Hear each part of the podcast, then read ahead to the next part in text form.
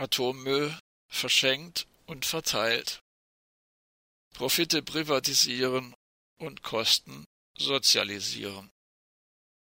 Seit dem Beginn des sogenannten Atomzeitalters vor mehr als 70 Jahren steht die Frage im Raum, wo der gefährliche Atommüll sicher gelagert werden könnte.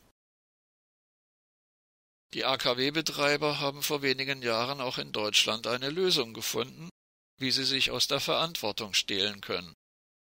Die sogenannten Zwischenlager bekam der Staat quasi geschenkt und auch die Endlagerfrage wurde sozialisiert.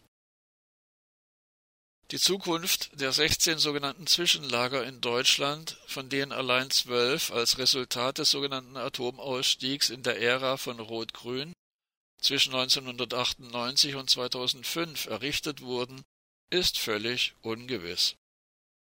Denn irgendwann und nicht erst in hundert Jahren werden die darin abgestellten Castor-Behälter mit hochradioaktivem Atommüll undicht und brüchig.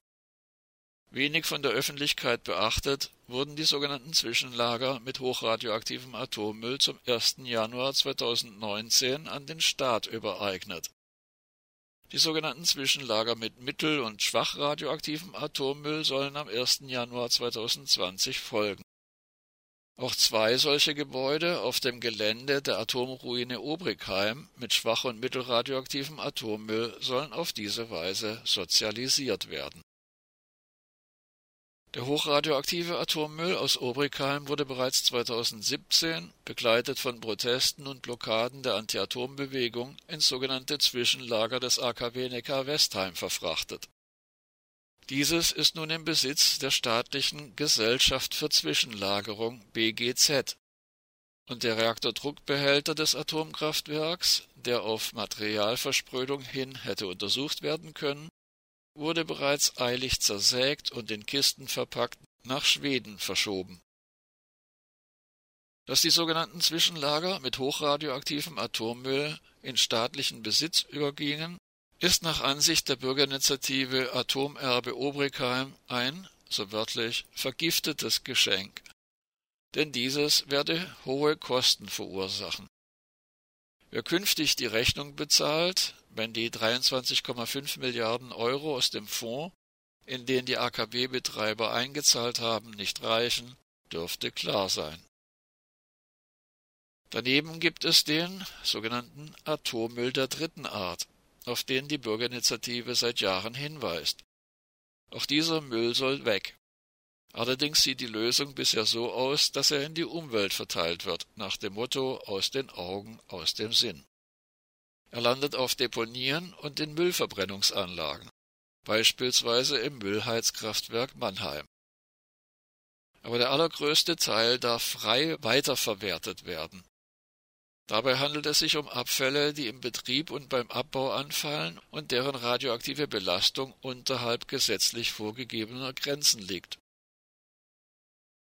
Die Einhaltung der willkürlich und ohne wissenschaftliche Begründung festgelegten Grenzwerte muss durch eine Messung nachgewiesen werden. Der radioaktive Müll wird, wie es so schön heißt, freigemessen und ist danach angeblich nicht mehr radioaktiv. Dann darf er als so wörtlich normaler Müll behandelt werden, obwohl er künstlich erzeugte radioaktive Stoffe enthält, die gesundheitliche und genetische Schäden verursachen können.